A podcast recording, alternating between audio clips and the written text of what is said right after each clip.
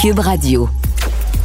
Cher public, nous vous invitons à prendre place confortablement et à fermer la sonnerie de votre téléphone cellulaire. En cas d'incident, veuillez repérer les sorties de secours les plus près de vous. Bon divertissement. Un, deux, un, deux. OK, c'est bon, on peut y aller. Sophie Durocher. Elle met en scène les arts, la culture et la société pour vous offrir la meilleure représentation radio. Sophie Durocher. Tout un spectacle radiophonique. Bonjour tout le monde, j'espère que vous allez bien. Euh, Aujourd'hui, en début d'émission, je vais vous parler de la magie de la télévision. Parce que mon prochain invité, mon premier invité de l'émission, euh, avant d'être dans la même émission de télé que lui, euh, j'avais toutes sortes d'opinions absolument pas sympathiques à son égard. On peut le dire comme ça. Mais je pense que c'était réciproque. Et puis, finalement, on s'est retrouvés à un moment donné dans la même émission de télé, Le Monde à l'envers. Et là, j'ai découvert que Louis T, c'était un gars drôle, sympathique, intelligent avec qui on pouvait dialoguer, débattre, même si on était absolument, mais absolument pas d'accord. Louis T, bonjour. Bonjour Sophie, ça va bien? Ben moi, ça va très bien. Là, c'est le moment où tu dois dire Ah oui, moi aussi, j'ai découvert que tu étais quelqu'un de formidable. Ah. ah. OK, c'est le moment, c'est ton cue, là. J'allais rebondir plutôt pour dire que c'était une leçon pour moi, ou ça devrait en être une pour les auditeurs aussi, cette émission-là, justement, sur comment on peut avoir des idées préconçues sur les gens, mais, mais surtout, c'est que euh, on a tous des travails à faire, on émet des opinions, mais il y a des humains derrière. Puis souvent, je pense que les humains derrière, ben, ils arrivent à bien s'entendre sur pas mal de choses. Mm. Euh, je pense que les réseaux sociaux devraient tirer une leçon de l'émission Le Monde à l'envers euh, par rapport à ça et euh, une émission qui n'existe plus, mais le temps que ça a duré, c'était vraiment chouette. Louis T, je te reçois aujourd'hui parce que tu as annoncé euh, récemment qu'à partir du mois de février 2024, tu allais présenter un nouveau spectacle. Et quand j'ai vu le titre, Le mal alpha, je suis un petit peu partie à rire parce que quand on dit le mal alpha, on a l'image, évidemment, mettons, d'une meute de loups. Et euh, ben, le mal alpha, c'est le mal dans la meute qui a réussi à prendre sa place en éliminant tous les les autres mâles, je me suis dit, tiens, est-ce que Louis T est en train de nous dire qu'il se considère lui-même comme un mâle alpha ou il y a de l'ironie là-dedans? Ben, il y a énormément d'ironie, surtout quand on voit l'affiche, les couleurs de l'affiche, ma position. Euh, je voulais que ça soit clair. Mais, euh, mais c'est parce que c'est quand même important, je pense, dans la masculinité en ce moment. Il y a eu un dossier dans la presse en fin de semaine, on en parle un peu partout dans les médias sur cette masculinité-là, sur cette crise, sur cette, euh, cette quête de la masculinité chez les jeunes garçons surtout. Alors, c'est un spectacle qui aborde ça, qui ne parle pas que de ça, mais qui mm-hmm. aborde la masculinité et je trouvais qu'il y avait un clin d'œil drôle à me qualifier moi-même de mâle alpha, qui, n'est pas le cas, puis c'est très assumé que c'est pas le cas. Ça, ça me tente pas d'être un mâle alpha non plus. Mais tu vois, moi, je trouve ça intéressant, en effet, puis je trouve que c'est important sur la place publique que des hommes et des femmes se parlent de masculinité. Moi, le problème que j'ai, j'ai un garçon qui a 15 ans et demi, et euh, je trouve ça extrêmement triste pour lui de grandir dans une société où chaque fois qu'il entend le mot masculinité, c'est associé au mot toxique. Euh, est-ce que c'est le genre de réflexion que tu te fais aussi ou euh, tu considères que en effet aujourd'hui il y a euh, beaucoup beaucoup de, de mal très toxiques et qu'il faut les dénoncer? Tu te situes où là-dessus? Ben je pense que les deux choses peuvent cohabiter puis exister. Il existe le concept de la masculinité toxique. Je j'adhère. Je crois que ça existe. Est-ce que toute masculinité est toxique? Évidemment non. Et je pense que tu as raison de dire qu'on ne doit pas parler toujours de masculinité toxique ou du moins euh, dès qu'on parle de masculinité, il ne faut pas juste souligner les mhm. problématiques qui viennent avec ça parce qu'il y en a de la positive, il y en, on doit aussi donner des exemples positifs. Euh, dans mon spectacle, je je mets pas que l'emphase là-dessus, même que je dirais que c'est une courte euh, période. Moi, je suis plus dans l'autodérision puis dans le sourire bienveillant par rapport au travers de, des garçons puis de la masculinité, mais c'est pas, euh, je, je veux pas être un curé qui oh. fait la morale par rapport à la masculinité. C'est pas ça l'objectif. Alléluia! Tu sais à quel point j'adore les curés de la bien-pensance. Donc, tu ne seras pas du haut de ta chair en train de nous dire ce qu'on doit penser ou ne pas penser et surtout pas en train de donner des anathèmes ou, euh, ou euh, faire de la, culture de l'annulation.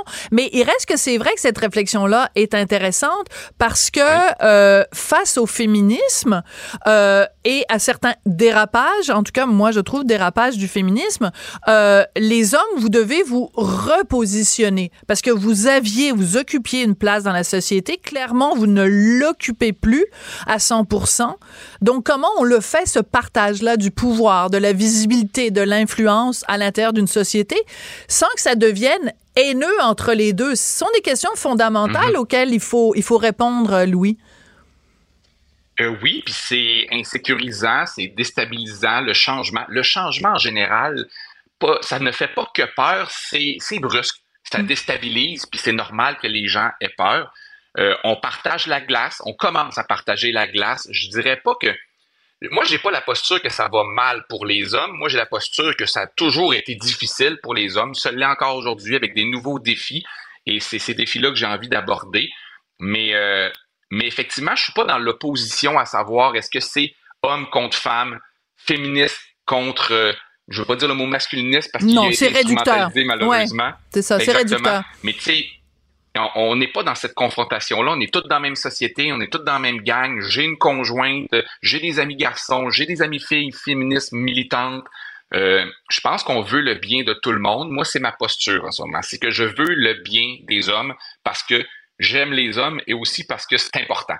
Hein? C'est juste, c'est important. On peut pas laisser aller ce, je le, sens, moi j'ai des discussions, j'ai 40 ans, j'ai des amis qui se séparent, j'ai des amis avec des enfants, et euh, je vois des jeunes adolescents, je vois, je ne dirais pas jusqu'à dire une détresse, mais une quête, une recherche de sens.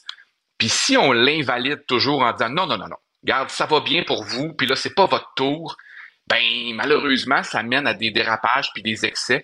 Fait que je pense qu'il faut entendre. Puis j'ai envie d'entendre. Fait que moi, je suis pas dans la bienveillance, euh, dans la bien-pensance, mais dans la bienveillance, disons, dans ce spectacle-là. OK, ben tout à fait. Puis on est très sérieux depuis le début. Là, ça fait 7-8 minutes qu'on se parle.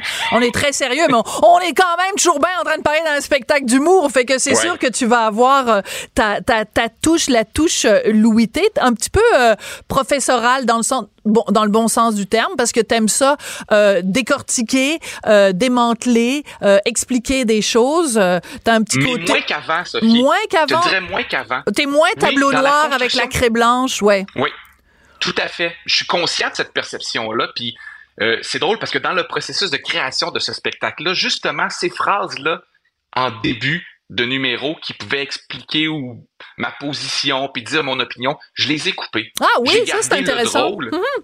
Ouais, j'ai gardé le drôle et ceux qui ont à comprendre ou ceux qui ont à voir le deuxième degré ou le sens, ben ils le verront puis les autres, ben ils prendront le drôle. Mais j'ai volontairement enlevé des phrases où euh, justement c'était trop professoral puis je je voulais pas aller vers là. Mais c'est quoi? Ce qui s'est passé c'est que ton public t'a dit on est tanné que tu fasses ça, ton agent euh, ou tu sais toi-même t'as regardé ça puis t'as dit ben il faut que je change ma formule, il faut que j'évolue, il faut que je propose quelque chose de différent. Ça a été quoi le processus euh, qui a mené à ça?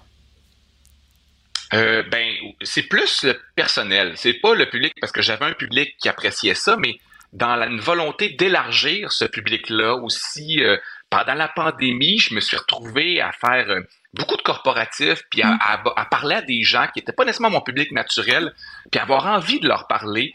Euh, fait que c'est une envie de parler à tout le monde hmm. qui fait que je me suis dit, il faut que j'adoucisse un petit peu ce côté-là.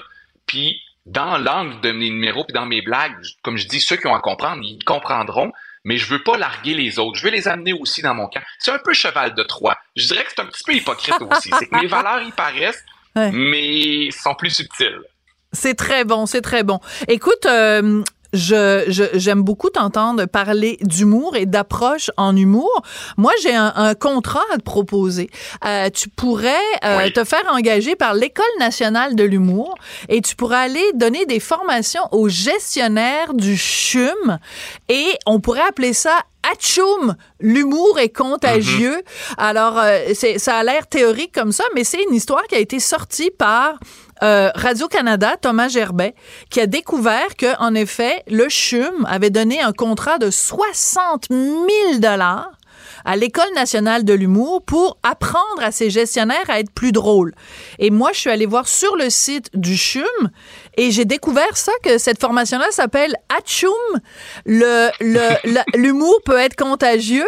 Euh, c'est une bonne blague, ça? Atchoum, Atchoum, l'humour est contagieux. Bon, le, titre de la conférence euh, ou de la formation, c'est pas génial. Euh, je l'ai lu ton texte aussi. Ben, j'avais lu la nouvelle, j'ai lu ton texte aujourd'hui. Moi, à la base, je suis pas un grand fan de ces formations-là. Je pense que dans le milieu de la bureaucratie, dans le milieu des compagnies, que ce soit privé ou public, moi, je suis un peu frileux. J'ai l'impression qu'il y a peut-être des fois un peu un racket, là, qu'ils ont un pourcentage d'argent qu'ils doivent investir en hmm. formation à chaque année, puis il y a du monde qui les donne. Euh, après ça, de l'autre côté, je sais que ben, je les connais, les deux formateurs, que ce soit Benoît Pelletier ou Louise Richer. C'est deux personnes brillantes qui, euh, qui savent parler aux gens, qui doivent. Parce que c'est sûr que puisque c'est une formation qui, qui aborde l'humour, ben ça a l'air léger puis ça a l'air un peu ridicule. Je l'ai pas vu la, euh, la formation. Ça se pourrait qu'il y ait quand même quelque chose d'intéressant là-dedans. Fait que je peux pas condamner sans l'avoir vu. Euh, puis je sais que c'est une bonne source de financement pour l'école de l'humour qui finance beaucoup. C'est pas, ça va pas toujours dans les poches des formateurs, mais ça sert à subventionner l'école. Euh, mais je, je suis d'accord avec toi que moi, les formations, là, il y a peut-être d'autres priorités en ce moment mais je serais pas prêt à condamner particulièrement celle-là parce que c'est avec de l'humour. Mais c'est assez rigolo parce que tu vas sur le site du CHUM, puis il y a toutes sortes de formations que les gestionnaires ou que les gens, que les employés du CHUM peuvent prendre. Alors tu peux genre, avoir une formation en opération à cœur ouvert et euh, une opération, une, formation sur la néonatologie ou alors une formation sur comment devenir un meilleur gestionnaire en humour et comment euh, identifier les quatre types d'humour. Donc, je trouve que pour un humoriste, c'est quand même, euh, euh, vous êtes placé au même niveau qu'une chirurgie cardiaque. C'est quand même, c'est quand même fort là.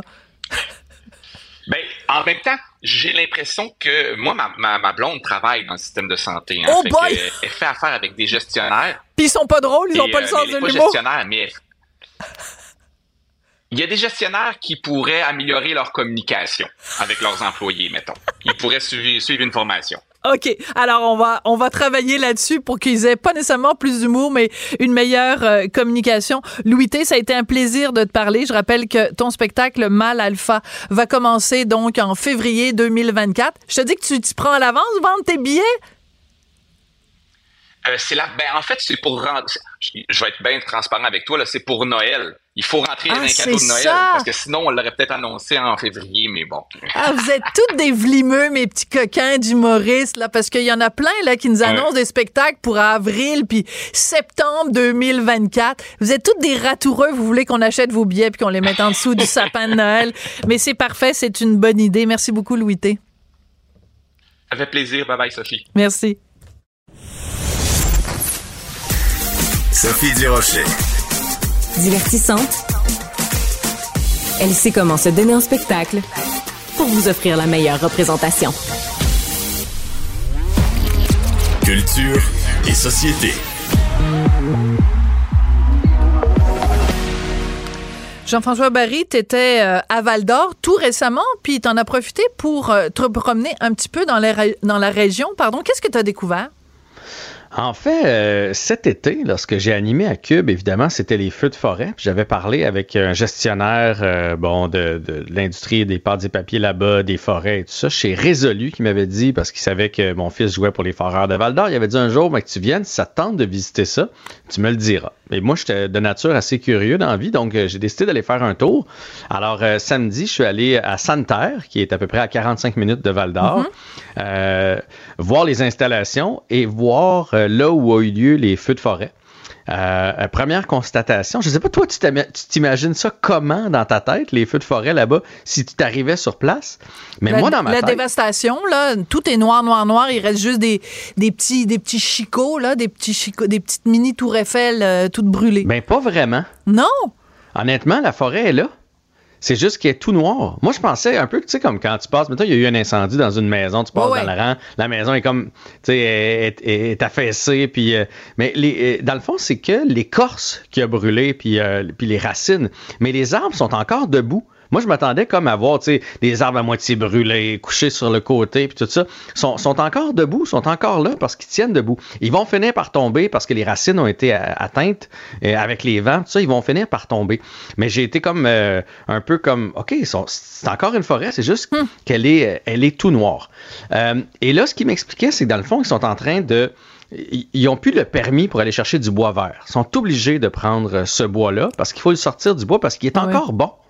Euh, j'ai, euh, quand j'ai été visiter euh, à l'intérieur, j'ai pu voir les, les coupes, la, la coupe de- du, du bois, puis euh, sur un, un rond gros comme une chaudière, mettons, Ouais, une- ouais. bon, mais c'est que le tour, c'est à peu près l'épaisseur de notre Ah. main qui est brûlée. Tout le reste du bois à l'intérieur, il est, est, encore bon.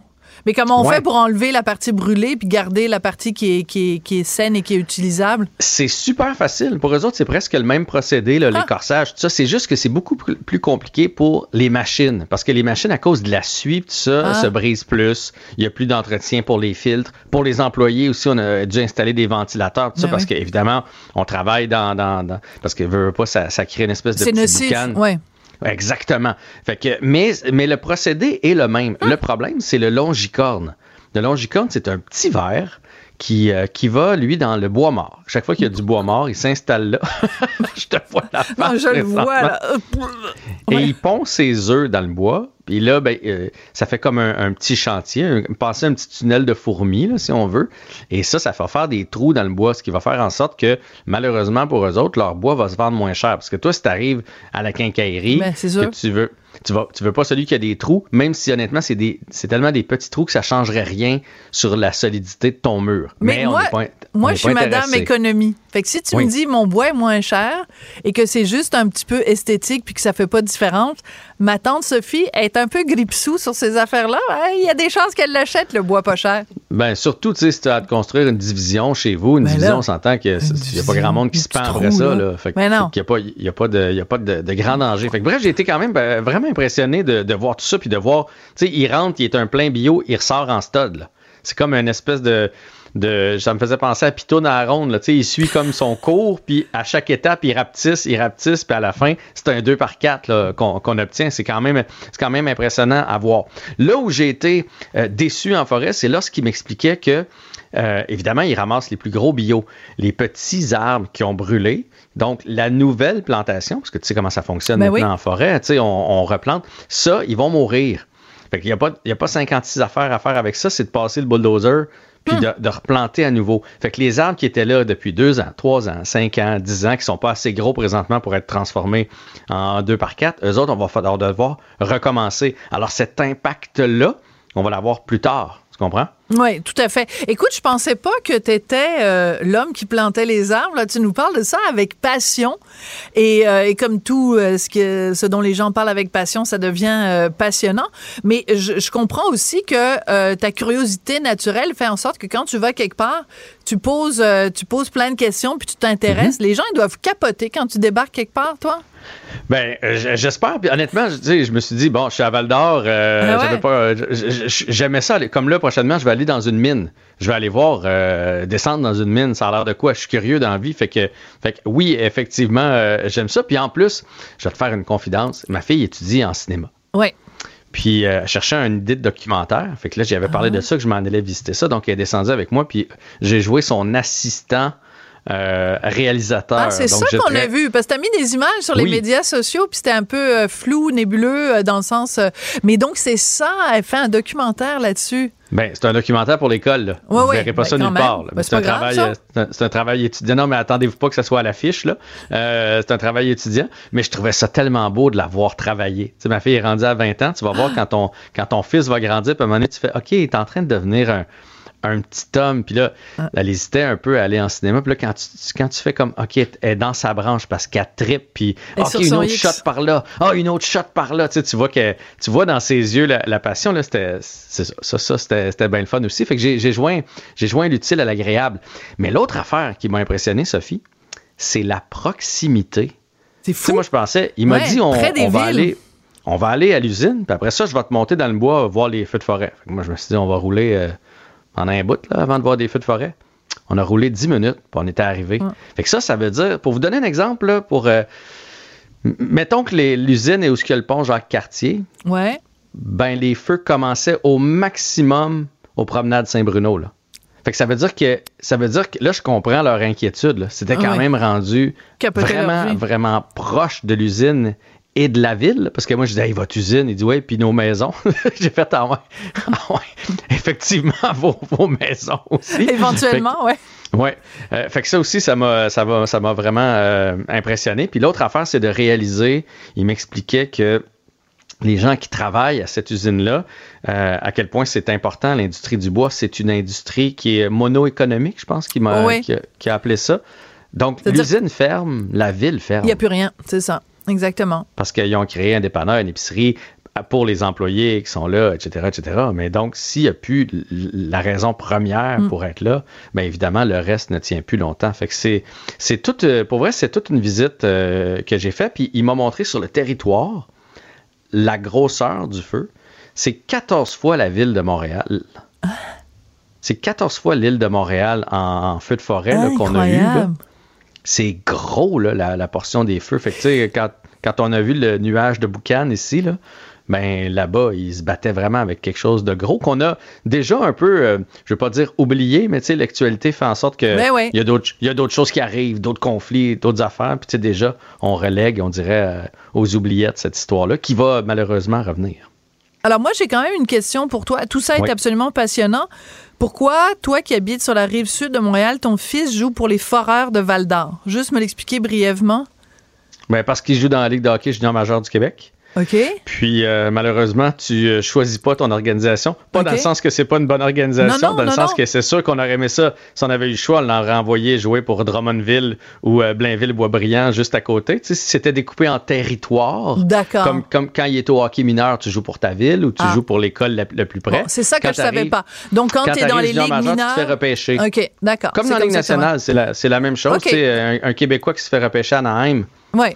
S'en vas jouer à Anaheim, ben c'est ça. Nathan, Nathan s'est fait euh, repêcher à Bécomo au départ et maintenant échangé à Val d'Or. Donc, euh, on est dû pour être tout près de la maison. Moi, là, quand je vois dans les yeux de Jean-François Barry les lumières, les étoiles quand tu parles de son fils et de sa fille, c'est de toute beauté. Je pense que je vais euh, faire un- une capture d'écran puis te faire jouer ça le jour où ça va être la fête des pères, puis tu vas te Ah, montrer à ben, quel point t'es beau quand tu parles de tes enfants. J'en doute pas, là, je me vois pas, mais c'est mes deux plus grandes fiertés, mes deux plus grandes réussites. Fait que j'ai pas de misère à croire que je viens avec des petites étoiles dans les yeux. Voilà. Donc, euh, deux grandes fiertés, une dans le cinéma, une dans le hockey. Merci beaucoup euh, pour ce, ce petit voyage à Val d'Or en ta compagnie, Je Jean-François. vous, je vous reparle des mines la prochaine fois. Certainement. Mine dans le crayon? Envoie donc? c'est bon, bye. Sophie Durocher. Passionnée, cultivée, rigoureuse. Elle n'est jamais à court d'arguments. Pour savoir et comprendre, Sophie Durocher. Émotionnelle ou rationnelle. En accord ou à l'opposé? Par ici, les brasseurs d'opinion et de vision. Les rencontres de l'air. Bon, j'aurais pu vous chanter une petite chanson de Noël pour euh, en guise d'introduction à mon prochain sujet, mais un, je chante euh, faux, je chante comme une casserole, et deux, jaillit Noël. Mais je vais laisser Christian Rioux, qui est correspondant à Paris pour le quotidien Le Devoir, nous parler de Noël et qui sait peut-être nous pousser la chansonnette, on sait jamais. Ben, on, a- on aurait pu chanter euh, Noël au chac de mon oncle Hector, non? Euh, ça ouais, non. peut-être, euh, vraiment- ça, ça serait- peut-être euh, Manquer de respect ça au cowboy, parce que je, je chante Bon. vraiment comme une casserole. Mais alors, pourquoi on parle de Noël aujourd'hui, euh, G- Christian? Écoutez, euh, moi, je, je connais votre, votre, votre prédilection pour Noël, donc j'ai décidé de vous parler de Noël, Noël en Europe, Noël à, Nantes et Noël et Noël à, Bruxelles. Vous savez qu'à chaque année, euh, euh, il y, a, y, a, un concours hein, un peu dans, dans, le mois qui précède Noël et on, y est en ce moment. C'est à savoir qui sera le plus grand déconstructeur de Noël, qui réinventera Noël, qui refera un Noël euh, euh, multiethnique, postmoderne, féministe en tout cas, mettez-en. Et qui sera capable de faire? Eh bien, peut-être que cette année, c'est la ville de Nantes qui va, qui va remporter, euh, remporter le concours. En tout cas, à Nantes, on a décidé de, de, de, de, de, se débarrasser effectivement du Père Noël, de se débarrasser des boules, de se débarrasser des guirlandes qu'on mettait normalement dans, dans la ville, pour inventer ce qu'on appelle un voyage en hiver. Donc c'est plus Noël, c'est plus Noël, mais on fait un voyage en hiver. Alors ben qu'à Nantes, vous savez, enfin point de vue de Québécois, euh, d'hiver, j'ai jamais vu à Nantes. Enfin, c'est oui, faut situer Nantes. C'est une idée. Faut situer Nantes sur une carte de France, s'il vous plaît. Oui, oui, Nantes, on est on est du côté euh, là, on est presque très proche de la côte atlantique, un peu en dessous, euh, en dessous de la Bretagne. Et donc, euh, plus de Père Noël, mais à la place une petite maman Noël. Vous voyez, bon, ben d'accord, Noël, on a compris, Noël, Noël féministe, c'est pas, c'est pas tout à fait le nouveau. Patriarcat. Plus de rouge et de vert, mais abat le patriarcat, Christian. Plus de rouge et de vert, mais les couleurs mais les couleurs, vous voyez, bon, euh, bon peut-être que peut-être que c'est un Noël gay, on ne sait pas. ah, les couleurs de l'arc-en-ciel, c'est ça? De l'arc-en-ciel. Oui, parce que la ligne est coupée. Donc, c'est les couleurs de l'arc-en-ciel au lieu du vert et du rouge traditionnel, et euh, des, des, espèces de têtes euh, bizarres, des têtes euh, d'Indiens.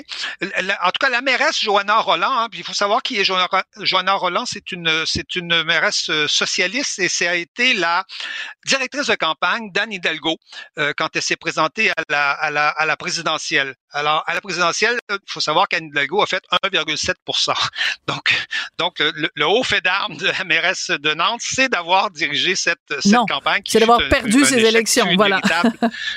voilà, c'est ça, qui fut une véritable, catastrophe. Et donc, et donc la mairesse dit que cette année le Noël sera euh, sera multiethnique. Et donc c'est un petit peu la, la je dirais la tendance, mais ça ça a soulevé un tollé à Nantes. Hein. La population est pas du tout d'accord. Et, et, samedi euh, dans l'après-midi, il y a une manifestation pour retrouver, pour rétablir un vrai Noël. Ça, ça c'est le retour des boules. C'est le terme qu'on Absolument. On veut des boules, on veut des sapins, on veut des, on veut ah, des guirlandes. Et Écoutez, c'est pas seulement en ah. Nantes, à Bruxelles, hein, le bourgmestre a, décidé, le bourgmestre, c'est le Là, on est en Belgique, hein, on est en Belgique, absolument en Belgique, a décidé, vous savez que là-bas, là-bas, c'est pas le Père Noël, c'est Saint-Nicolas. Ah, hein, oui. le, c'est euh, comme comme en Espagne, par exemple, il y a des pays comme ça qui ont gardé le, le, traditionnel Saint-Nicolas. Euh, D'ailleurs, vous savez comment on dit en néerlandais Saint-Nicolas? On dit, on dit ça, ça, ça, ça, ça se dit Sinterklaas. Ah, ça sonne beaucoup comme Santa ah. Claus. Voilà. Ah, exactement, oui. tout est dans tout, comme disait Raoul Duguay. Exactement. Alors, on a, gardé Saint-Nicolas, mais le maire disait il faudrait faire un Noël marocain. Et donc, on va l'appeler Sidi Nicolas. Non, non, non, non, non, non, non. Sidi. Non, non, non. Sidi, Nicolas. Qui est un... au, lieu, au lieu de Absolument. Qui est, un mot, une formule de politesse. Oui, oui. Exactement, euh, arabe. Donc, on l'appellerait Sidi Nicolas et non pas Saint-Nicolas. Bon, là, là encore, parce que le Saint-Nicolas, vous savez, le, 6 décembre, il fait la tournée des écoles, il distribue des cadeaux et, tout ça. Et donc, bon, le maire a retraité, ça a été euh, un tollé. Mais savez-vous quand, quand, quand, quand, quand, quand Hollande, qu'aux Pays-Bas, le Saint-Nicolas fait une tournée avec avec le père Fouettard. Oui. Sa tournée du 6 euh, décembre, du 6 janvier, il a fait avec le avec le père Fouettard. Et le père Fouettard, c'est on dit Zwartepit, c'est en, en, néerlandais. Eh bien, ce père Fouettard, il est noir, donc il est peint en noir. Ah, donc, il ben fait là. Ce que, Aujourd'hui, un blackface? personne n'avait jamais appelé comme ça.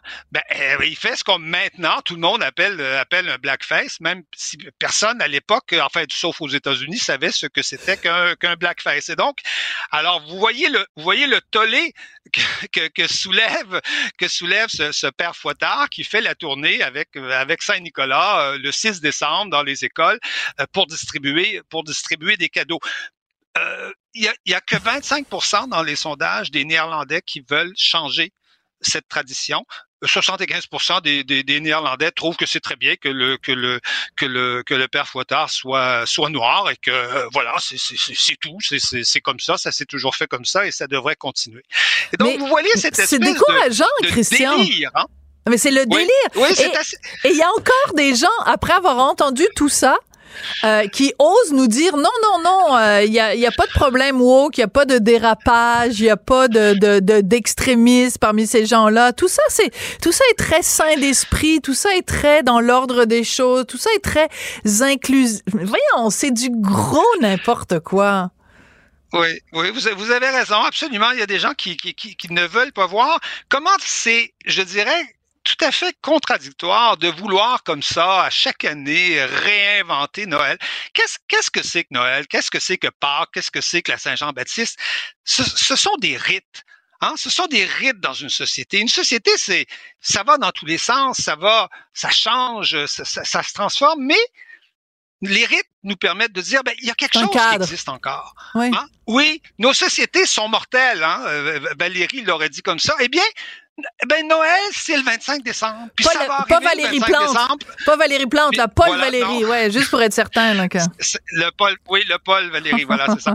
Et, et, et, donc, et donc, dans une société qui est mouvante, toutes les sociétés ont toujours été comme ça, et la nôtre l'est, Dieu sait si la nôtre euh, l'est euh, énormément l'idée de Noël, c'est que justement, c'est qu'il y a une pérennité, c'est que c'est qu'il y a quelque chose qui va revenir à tous les 25 décembre. Euh, ma grand-mère l'a connu, moi je l'ai connu, euh, mon fils l'a connu, ma fille aussi, tout le monde. On, on a ça en commun on, se dit, on, dira que c'est, on dira que c'est, c'est symbolique. Oui, c'est symbolique, mais c'est justement parce que c'est symbolique que c'est que c'est important et que c'est et que c'est fondamental. C'est-à-dire que il y a des rites dans une société et il y a des choses qui nous disent, oui, il y a quelque chose de constant dans cette société-là. Voilà. Et euh, c'est notre tradition, évidemment chrétienne. Il faut, il faut que dans une société qui reste des, qui reste des restes des choses parce que la société, sinon, va dans tous les sens. une société, c'est normal, ça va dans tous les sens, ça évolue en permanence, ça se transforme tout le temps. Mais ces rites-là nous permettent de garder un certain esprit de, de, continuité. Je pense que c'est, je pense que c'est, je pense que c'est fondamental pour pour tout le monde ce, ce, ce type-là. Et essayer, essayer de tout chambouler ça à chaque fois, c'est d'une bêtise inqualifiable. Absolument inqualifiable, en effet. Mais je note quand même qu'il y a à travers tout ça, et c'est un thème récurrent quand même, une certaine haine de soi, une certaine haine de l'Occident, une certaine haine de valeurs transmises de génération en génération au nom de l'ouverture. Mais on peut très bien être ouvert aux autres tout en restant soi-même. C'est pas en remplaçant Saint-Nicolas par Sidi Nicolas qu'on va être plus ouvert qu'ici, on va peut-être même aussi, aussi obtus et aussi crétin qu'on l'était avant. C'est juste qu'on va s'être donné bonne conscience et surtout, on va voir montrer aux autres à quel point on est bon et on est bien. Je vous dirais même que pour s'ouvrir aux autres, il faut être quelqu'un, il faut être ancré quelque part, il faut avoir les pieds quelque part. Quand on n'est rien, on n'entre pas en contact avec les autres. Il faut être quelqu'un quelque chose, il faut être quelqu'un pour entrer en contact. Il faut avoir une culture, une culture nationale, une identité mmh. pour après pouvoir rentrer en contact avec avec les gens. C'est ce que c'est ce que Vigneault dit dans sa chanson Mon pays. Mais oui. Relisez les paroles, c'est exactement ce qu'il nous dit. Il nous dit moi je serai québécois et j'ouvrirai, j'inviterai la terre à, à, ma table après. Mais tant que je ne suis pas québécois, tant que je ne suis pas de quelque part, je suis rien. Je ne peux pas inviter le monde à venir, à venir chez moi. À ma table. Et vous avez tout à fait raison. Et euh, on, on, rajoute du couscous à la table. On rajoute euh, du poulet au beurre, euh, des, du poulet ben tandoori. mais on continue quand même avec notre tourtière et euh, le ragoût de pâte, où on fait une version VG du ragoût de pâte pour notre neveu, notre neveu transgenre non binaire bio-équitable mais c'est mais c'est ça aussi. Et je remarque quand même aussi quelque chose, si vous permettez, Christian, puisque on, on, échange sur mon sujet préféré, Noël, quand même que j'adore. Euh, c'est que euh, c'est c'est toujours aussi cette constante de dire on va euh, célébrer les autres cultures ou d'autres cultures qui sont toutes plus extraordinaires les unes que les autres. On va célébrer les traditions qui sont toutes plus extraordinaires les unes que les autres, mais célébrer ses propres traditions et ses propres, son propre folklore même, c'est ringard, c'est nationaliste, c'est c'est de droite, c'est réactionnaire. C'est quand même bizarre. Non? Oui. Faut, faut quand même être un peu prétentieux pour dire qu'on va faire de Noël une fête multiculturelle, hein? parce que Noël, c'est fêté dans tous les pays du ben, monde. C'est une tradition chrétienne, mais ça se fête dans toutes les langues à ben peu près. Ça se fête dans tous les pays du monde. il, faut, il, faut, il faut quand même euh, euh, toute une prétention pour dire inventer le Noël multiculturel, c'est quand même assez, c'est quand même assez original. Mais vous avez raison, il faut, il faut être quelqu'un, il faut être de quelque part pour rencontrer les autres. Sinon, on rencontre personne. Hein? On se rencontre soi-même, c'est tout. comme disait, comme disait Maxime Le Forestier, être né quelque part. Mais, euh, mais euh, ce que j'aime dans ce que vous nous racontez, c'est que autant euh, en à Nantes, en France, que en Belgique et aussi l'autre endroit que vous avez mentionné. Aux Pays-Bas. Pays-Bas, voilà, merci. Ça me, j'avais un trou de mémoire, un trou de mémoire. qu'il y a une réaction et qu'il y a des gens qui ont dit, ben non, ça suffit, ça va faire. ramenez-nous le bon vieux personnage adipeux, parce qu'on peut plus dire un hein? il est pas gros le Père Noël, il est juste un peu en surpoids. Euh, donc, euh, ramenez-nous le, le, monsieur à la barbe blanche. D'ailleurs, vous feriez un bon Père Noël, Christian? Oh, je, je, manque un peu dans bon point, non? Oui, oui, mais du rembourrage. On pourrait faire un... Ah, ben, ben, peut-être qu'avec un peu de rembourrage. J'ai jamais fait le, jamais fait le Père Noël. Ça manque à ma, ça manque à ma culture. Voilà, ça, ça manque on va faire un fat face. Merci beaucoup, Christian Rioux. Merci. Très bien. C'est moi qui vous remercie. À bientôt. Qu'elle soit en avant ou en arrière-scène, Sophie Durocher reste toujours Sophie Durocher. Serge Denoncourt, acteur, auteur, réalisateur, metteur en scène. Il n'y a pas grand-chose qui fait pas notre bon Serge. C'est une de mes grandes gueules préférées. Serge Denoncourt, bonjour. Bonjour Sophie, ça va bien? Ben moi, ça va très bien. Et toi, décidément, c'est la journée euh, d'anciens collègues du Monde à l'envers. J'ai commencé l'émission avec euh, Louis T. Maintenant, euh, je te parle à toi. Est-ce que tu t'ennuies ben, de, de, nos, de nos débats, de nos franches discussions, Serge? Ben, je m'ennuie, oui. Euh, il semble que Pierre Carl s'ennuie moins que nous. Oui, mais il y avait des raisons. Euh, quand on le voit maintenant, euh, les raisons, euh, les raisons économiques sont, sont plus fortes que tout, surtout si tu as vu son témoignage devant le CRTC. Mais c'était pas, c'était juste un petit clin d'œil que je, que je voulais te faire. Écoute, Serge, il y a beaucoup de sujets dont je veux parler avec toi. D'abord, commençons par le fait que on a appris donc au cours des derniers jours que on allait pouvoir voir en 2024 une série qui est en train d'être tournée en ce moment où on te suit toi dans les rues de Paris. Ça va s'appeler le titre est extrêmement original. Serge à Paris, parle-nous-en un petit peu. Oui, mais tu pourrais même dire Serge in Paris parce que c'est un clin d'œil à Émilie. Ben oui. C'est-à-dire, que euh, c'est cette série qui nous présente un Paris euh, idyllique, sans travaux, euh, où on mange toujours bien, où le voisin d'en haut est beau et torse nu. et moi, je vis une, partie de ma vie à Paris et c'est pas du tout ce que je vis. Et puis, je me suis dit, mais pourquoi on s'interroge pas sur... Euh, moi, j'ai adoré Paris quand j'étais jeune. J'ai haï Paris au milieu de ma vie. Et puis, je suis retombé en amour avec Paris euh, euh, pendant la COVID. Et puis, je, je, me suis interrogé sur cet amour-haine, sur tout ce qu'on dit sur les Parisiens, sur la frénésie de Paris, mais la beauté de Paris. Alors, on a décidé de faire une émission qui questionne notre rapport à Paris avec des Québécois avec euh, des Français, avec des Parisiens, avec des gens de, de, de des, des kidam, avec des gens connus, avec euh, la vie que moi je fais à Paris, euh, une espèce de portrait de Paris qui est pas complaisant. Euh, qui pose des questions, euh, toutes sortes de questions, avec un peu d'humour évidemment parce que c'est moi, ben oui. Euh, avec des images magnifiques. je suis très très content de faire ça. C'est très très le fun. Alors parmi les gens dont on sait déjà que tu vas les rencontrer ou peut-être même tu les as déjà rencontrés, on, a Pierre Lapointe, on a Dany Laferrière, Monia Chokri, Anne Roumanov, Gad Elmaleh, Mathieu Kassovitz. Tu t'es payé la traite là, tu t'es vraiment, tu t'es fait offrir sur un plateau d'argent des gens absolument passionnants, plus les uns que les autres. Écoute, j'ai même Hélène Mercier, la femme de Bernard Arnault, la concertiste, qui donne jamais d'entrevue, jamais, jamais. Vrai. Qui a accepté de me rencontrer. Euh, donc, euh, Inès Lafressange, c'est passionnant parce qu'il y a des gens qui sont là parce qu'ils adorent Paris. Il y a des gens qui ont été égirés. La parisienne, c'est Inès de la Présidence. Ben oui, j'adore Inès. Euh, euh, Pierre, Pierre Lapointe qui passe une partie de sa vie ici. Et tout le monde a une opinion sur Paris. qu'est-ce qu'ils aiment, qu'est-ce qu'ils aiment pas. Parce que il y a vraiment ce qu'ils aiment, puis on donne aussi des bonnes adresses, puis des bons plans, puis ce qu'ils aiment pas, puis ce qu'ils haïssent, pour, pour faire un vrai portrait de Paris et non pas un portrait carte postale. Voilà, parce que c'est ça le problème de Emily in Paris, euh, à part le Ben fait que bon, les, les costumes ont vraiment pas d'allure, c'est que ça donne Ouais. une vision très idéaliste de Paris. Puis je te dirais qu'il y a un autre problème avec Emily in Paris, euh, c'est que il y a plein d'endroits où euh, qui, qui sont apparus à un moment donné ou l'autre dans la série, et maintenant Ouais. ces endroits-là sont tout simplement infréquentables parce Mais que C'est drôle parce que j'en parle dans la série. Oui. On, on passe devant le café de Flore. Ah, c'est épouvantable.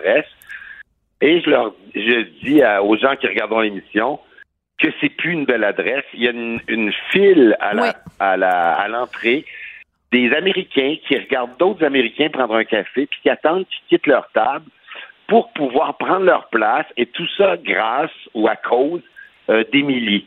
Euh, donc, c'est triste parce que les adresses d'Émilie sont devenues des adresses infréquentables. On parle de ça aussi dans la série. Euh, il y a chaque invité, je demande à chaque invité leur endroit préféré à Paris. Et parfois, on se rencontre là, dans des jardins secrets, dans des, chanceux. des petits cafés inconnus, euh, dans des restos fabuleux, euh, des, des- des bons plans, des plans qui coûtent cher, des plans qui coûtent moins cher. Euh, mais des endroits préférés de mes invités, c'est très, très le fun. Euh, puis je rencontre des gens passionnants. J'ai passé presque une journée avec Danny Laferrière, il a réussi à me faire pleurer. Euh, il y a- c'est, c'est, non, je suis très content. Puis c'est un nouveau métier. Pour moi, je suis pas intervieweur parce que c'est Serge à Paris. C'est-à-dire que je rencontre des gens puis je placote. Ben oui, mais, Mais c'est ça, même, interviewer. euh, Interviewer, c'est placoter, Serge, c'est pas, il y a rien d'autre. Mais c'est passionnant. Ben oui. C'est passionnant. Encore un- j'apprends plein de choses. Encore Euh, un je- comédien je- qui nous vole nos jobs. C'est effrayant. Ben, exactement. Oui. Exactement. Ouais, ouais. En train de faire un, plaisir, Sophie. un- de me voler ma job? Puis comment je fais pour payer Ben, mon ben. hypothèque, moi? c'est une blague. Euh, Tu demandes à Richard. Ouais, c'est ça, merci. Euh, Serge, Ouais. Je veux absolument te parler de quelque chose parce que euh, il y a un petit peu plus d'un Ouais. an, tu étais à l'émission Bonsoir, Bonsoir à Radio-Canada et tu as fait une sortie que j'ai adorée euh, où tu as dénoncé le fait qu'il y avait un Tim Horton en face du TNM et, Ouais. de la, et de, de la place des Arts où tu ne pouvais pas être servi en français. Un an plus tard, Manuel Tadros, Je le sais, Sophie, je t'ai lu. ouais, alors mais je je, t'ai lu. je le raconte pour les gens qui l'ont pas lu, mon beau. Serge. Euh, Manuel Tadros, donc euh, musicien, comédien, euh, est, est allé au même Tim Horton que toi un an plus tard, incapable de se faire servir en français. Qu'est-ce que ça va leur prendre aux Québécois, Serge, pour qu'ils se réveillent et puis qu'ils se descendent dans la rue pour manifester pour le Québec français? Mais qu'est-ce que ça va prendre à Tim Horton pour comprendre? Alors, tu sais, j'en avais parlé à Bonsoir, Bonsoir. Tim Horton était bien insulté de ça parce qu'il était en manque de personnel, parce que la COVID, parce que ceci, cela. Et puis, il allait régler le problème, il allait régler le problème. OK. Et de toute évidence, ben, il n'y a aucun, aucun, aucun respect pour la clientèle francophone. Et même si moi, j'ai pété ma coche, même si Manuel le fait à son tour, je pense que ça les dérange pas parce que probablement que le, le Tim Horton, là, est plein, puis ils font des sous, puis euh, mais ils s'en foutent complètement et c'est d'une grande tristesse. Et oui, j'aimerais bien ça que les Québécois descendent dans la rue, mais moi, je pense que chaque personne francophone qui va à ce Tim devrait faire au moins un post sur Facebook ou sur Instagram. Euh, ils vont peut-être finir par nous entendre, par nous écouter, parce que là, c'est comme si on disait, on s'en fout des Ouais. francophones. Mais, mais tu sais, moi, quand j'écris cette chronique-là, euh, puis j'écris là-dessus régulièrement, euh, à chaque fois, il y a des Ouais. gens qui m'écrivent, qui me disent, Madame Durocher, c'est pas juste à Montréal, au, au centre-ville, en face du TNM. Euh, euh, à Québec, c'est rendu comme ça. Les gens me disent, oui, il y a le Tim Hortons, mais il y a plein d'autres commerces. Ils me donnent des noms comme euh, le Walmart ou ci ou ça ou tel endroit, tel truc. Je veux dire, Et à ce que je comprends pas, c'est que c'est illégal au Québec. Euh, donc, euh, faisons aller la légalité, c'est-à-dire qu'il faut faire des plaintes. Oui, mais les gens ne les font pas, ces plaintes. plaintes-là. Donc, moi, je veux que les gens se réveillent. T'as entendu le joueur des Alouettes, là, monsieur euh, de quoi? Oui, oui, oui, oui. Bon, ben c'est un plaidoyer. Là. Moi, j'avais l'impression d'entendre Serge Denoncourt quand il a dit « Gardez-le, votre anglais ». T'as dû- Tu devais être fier de lui, de quoi? oui. Ben, d'ailleurs, il a été formidable parce que c'est rare que les athlètes euh, de haut niveau prenne la parole comme ça. Et il a été absolument formidable parce qu'il n'y a, a, pas eu de langue de bois. Il a dit vraiment ce qu'il avait, avait, envie de dire. Et euh, moi, ça m'a fait beaucoup de bien. Oui, j'étais très fier de lui, en effet. Alors, euh, écoute, on a parlé donc du français, on a parlé de ta série euh, Serge à Paris. On va prendre un petit peu de temps quand même aussi pour te parler de euh, le prénom. L'été prochain, 2024, à Montréal, ben, parle-nous-en un petit peu. Je te, je, te, je te, laisse, je te plaque ben, là-dessus. Je l'ai fait il y a 15 ans. ça a été un énorme, énorme, énorme succès. On avait pensé le refaire, puis la pandémie elle, nous est tombée dessus, et là, en principe, il n'y a plus de pandémie. Alors, on le refait pour mon plus grand plaisir, et je pense pour le plus grand plaisir des, spectateurs qui ont hurlé de rire pendant deux ans, la première fois qu'on l'a présenté. Euh, fait que je reviens au Québec pour ça, parce qu'entre-temps, je te donne des scoops, mais j'ai Bernadette qui part en tournée la semaine prochaine, et Je vais t'aimer qui rentre au Casino de Paris en janvier. Je travaille sur la haine avec Mathieu Kassovitz pour la version scénique. Euh, fait que je suis très, très occupé et je suis très, très content parce qu'on a toujours peur à mon âge de dire ouais ben là je vais passer de mode et puis je suis appelé euh, je suis requis et euh, autant au Québec qu'en France, puis je suis bien bien content parce que j'ai pas de, envie de devenir un vieux, euh, j'allais dire un vieux grincheux, c'est déjà fait. Oui, ça c'est trop tard pour ça.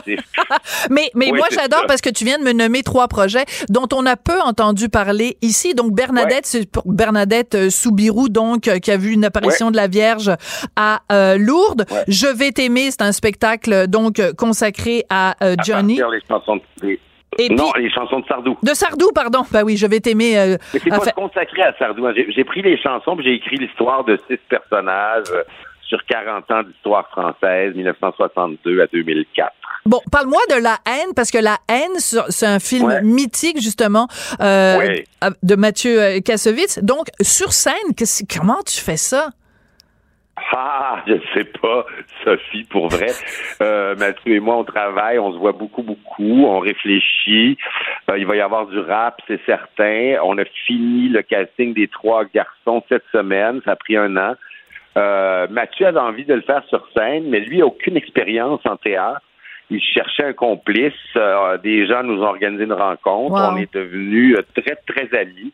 c'est un, un gars d'un grand, grand talent, mais il n'y a pas mes compétences ce qui fait bien mon affaire parce qu'il est obligé de travailler avec moi.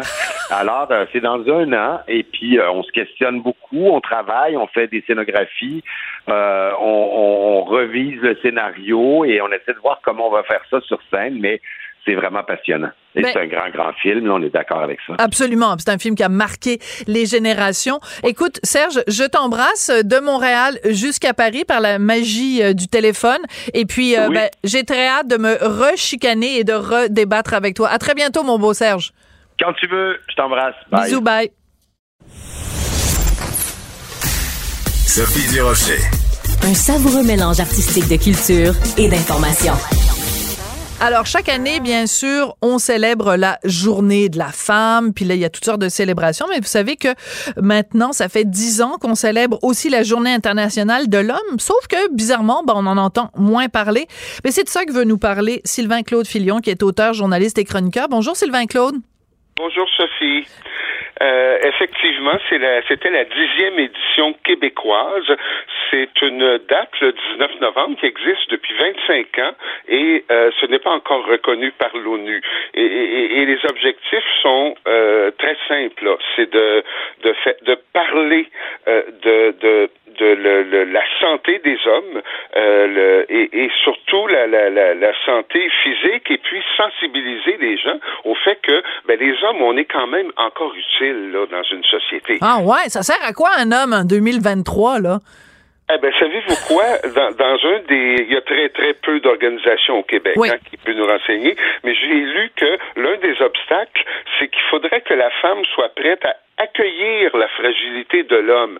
Et le problème, c'est que L'homme, c'est l'idéal toxique, c'est qu'il faut qu'il soit fort, musclé, beau, qu'il puisse faire de la, réparer de la pomblie, faire des, des, des rénovations, un homme manuel et tout ça. Alors, on se bat contre ce cliché-là aussi. Oui, absolument. Donc, euh, c'est assez particulier quand même parce que donc cette journée internationale de l'homme, le 19 euh, novembre, euh, on doit s'intéresser donc à la santé et au mieux-être des hommes, ce qui inclut la santé euh, psychologique et la santé physique.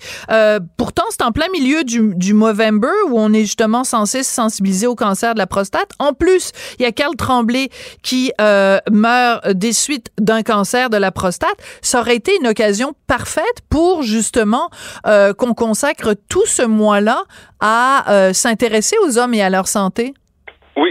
Tout à fait. Et, il y a un problème d'organisation, c'est que le réseau, il y a très très peu de, ressources et d'organismes au Québec là, qui se consacrent à la, le, le bien-être des hommes. Euh, il faut il faut voir la vérité qu'il y a un peu un manque de coordination ou d'organisation euh, parce que euh, euh, l'année dernière on en avait parlé un peu plus dans les médias, mais cette année tout ce que j'ai vu passer, moi c'est un article dans le Soleil euh, qui nous donnait des nouveaux chiffres à jour sur la situation des hommes qui est beaucoup moins reluisante qu'on parle. Ouais. Et, et, et, et quand on parle de peu de ressources aussi, et, je vais dire le gros mot, là, euh, il y a le- le- au niveau de l'aide gouvernementale au Québec, on est dans le gynocentrisme. OK. Alors là, vous le savez que en, en ce moment, Martine Delvaux et Léa Clermont-Dion sont en train de s'étouffer dans leur café bio équitable.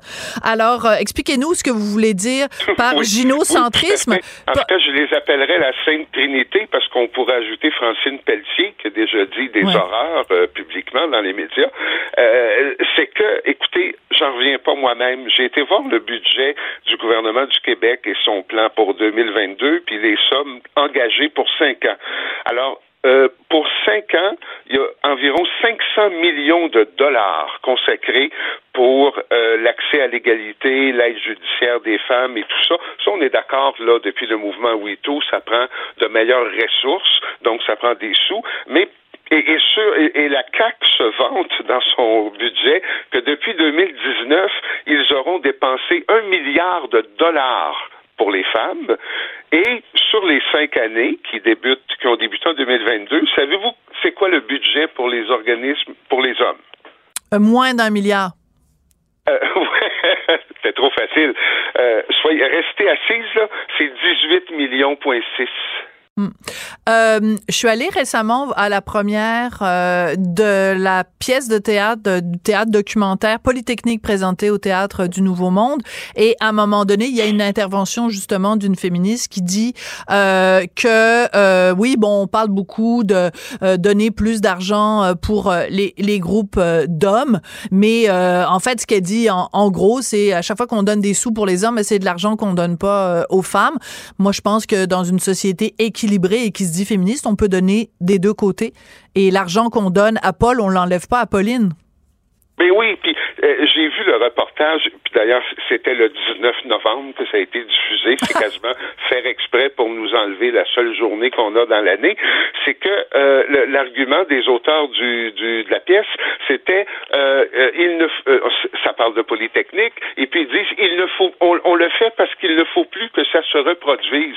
Mais ça fait 34 ans que ça s'est pas reproduit là, c'est pas un argument euh, d'urgence là. On aurait dit ça en 1990, ça aurait été correct, mais de nous dire il faut pas que ça se reproduise, ben ça s'est pas reproduit. Écoutez, les, les féminicides aussi là, euh, dans les derniers chiffres qui sont sortis, euh, les victimes de violences conjugales, c'est 24% les hommes. Ah ouais? et, et, et puis, le- on- ça, on n'en parle jamais. Euh, euh, euh, C'est-à-dire que je veux bien qu'on se comprenne, hein, puis je suis sûre que c'est ça votre intention, Sylvain Claude. Vous n'êtes pas en train de minimiser les féminicides. Vous êtes en train d'attirer notre attention sur le fait que 24% des gens qui meurent dans la, de- des cas de violence conjugale sont des hommes. Donc, occupons-nous aussi de ça. Parce que quand même, les, les, les chiffres sont, sont, sont, sont probants, là. Oui, vous savez, depuis deux ans, il y a eu beaucoup de publicité sur la violence conjugale euh, à la télé. Euh, puis, euh, on ne montre que des couples blancs de 35-40 ans. Et je me souviens d'avoir fait le décompte. J'avais publié ça dans le Journal de Montréal pour faire la différence. C'est qu'en 2021, il y a eu 14 féminicides. Il y en a seulement 4 qui ont été commis par des hommes blancs. Ah, mais là, mais, peut- mais, va- mais voilà, et voilà, et voilà, et on, ben, on peut pas faire de campagne qui vont mettre en scène Ben des non. autochtones ou des, Ben des, des perso- Ça va être- des personnes racisées parce que là, on va faire de la pépette aux minorités, puis euh, c'est du racisme. Et c'est de la et- stigmatisation. Et c'est là-dessus qu'on va se quitter, Sylvain Claude. Question, en effet, qui mérite d'être soulevée. Mais euh, je pense que ça va brasser le camarade. Merci beaucoup, Sylvain Claude Filion. Plaisir, Sophie. À bientôt. Merci à Audrey Robitaille et Marianne Bessette à la recherche et Tristan Bruno, Bruno voyons, Bri- Bru- Tristan Brunet Dupont à la réalisation. Merci et à demain.